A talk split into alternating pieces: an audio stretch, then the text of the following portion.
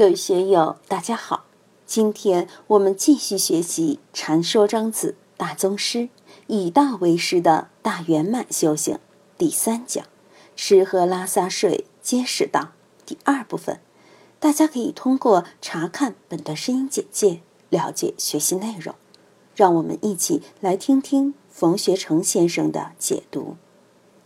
其出不心，我们心中出入往来的。不外乎就是利害得失、荣辱是非这样的东西，心欢喜，走到哪里去都有拥护的，都有歌颂的，了不起了。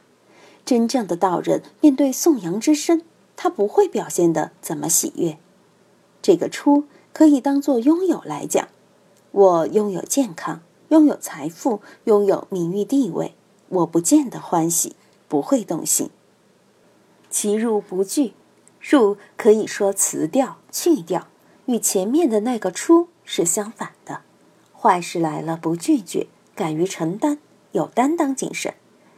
我们都有趋吉避凶的本能，见好事就跑得快。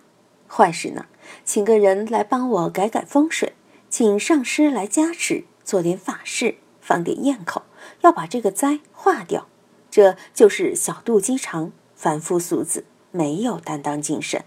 真正有担当精神的道人就不一样，富贵是老天让我富贵的，倒霉也是老天让我倒霉的，业感缘起的，何必去抗拒呢？身体健康也是老天给我的，身体不健康还是老天给我的，也是业力所限。你去折腾那些干嘛？你坦然受之，淡然受之，多好呢！不会到医院里去送红包，也不会受讹诈。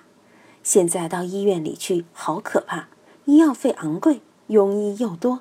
总之，我是不愿去的。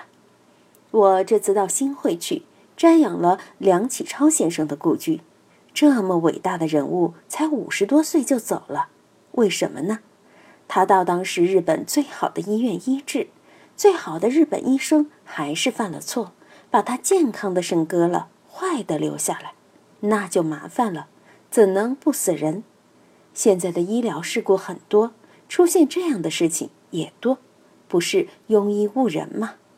我认为得了大病治不好的那是命，再好的医生也是治得好病治不好命。小病无需求医，让我们的抵抗力、免疫力自己去料理，何须吃药呢？中病不重不轻。也没有必要去医院，为什么呢？你若遇见了华佗、扁鹊这样的名医，当然很好，有责任心的、有道德的、敬业的中医或西医专家给你料理也可以。但是现在的确是庸医多啊。广州一些医院，真正在门诊上看病的好多都是实习生。四川也是，你到医院去，好不容易排队看病，一个教授带了一群实习生。把你当做实验田里的试验品来弄，你见了都头疼。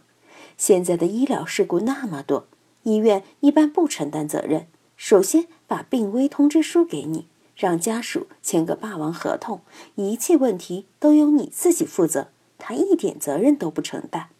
所以我给我家人打招呼，不管什么时候得了重病，别把我往医院送，要死就死，要生就生，不管。千万别往医院里送，所以这个其出不心，其入不惧，萧然而往，萧然而来而已矣，多么逍遥，多么自在！庄子的第一篇就是《逍遥游》，怎样使我们的身心得自在，使我们的行为举止有这样一种萧然的感觉，一定要学会萧然。无拘无束，要有那种闲云野鹤的状态。哪怕我在公司里，在机关里，都要有萧然的感觉。在机关、公司里面要守规矩，需要庙堂气的稳定性；但在社会上生存，还需要有山林气。为什么要有山林气？山林高人的智慧超越了原有因果的半径，可以让我们换一个角度来看原有的因果。事不关己，关己则乱。我让自己换一个环境，在不关己的环境来看关己的事，这个叫分身法，也叫出阳神。你换一个角度来思考，你从出世间的角度来看世间的事，那就是另外一个感觉了。所以我们要养山灵气，不管是诸葛亮也好，刘伯温也好，中国人还是喜欢有山灵气的。这些宰相们、封疆大吏们。如果有山灵气，就可以不贪赃枉法，也不会去贪权贪利。另外还要有英雄气，这三种气缺一不可。萧然而往，萧然而来而已矣。这也可以作为我们的一个人生目标，作为我们的行为风范。如果我们的行为风范能够做到萧然而来，萧然而去。这个的确是一种自在的无拘束的景象。学修佛法，我有两个建议：第一，看你有没有智慧；第二，看你得不得自在。佛法本来就是解脱法门，让你得自在，让你丢掉愚痴，是智慧的法门。如果学佛若干年了，仍然不自在，仍然还有愚痴的表现。那你学佛就学到岔路上去了，没走上正路。没有走上正路的原因，首先怪自己，另外是没有好老师。真正好的老师是不会把你变成愚痴的，不会弄到一些绳索来把你捆绑住。好老师给你指示的是一条解脱路，是一条自由自在的路。如果我们看见一个人萧然而来，萧然而去，很轻松，很自在，没有约束，没有压力，眼神生机勃勃，但又不咄咄逼人，不对人有威胁，这样就很好。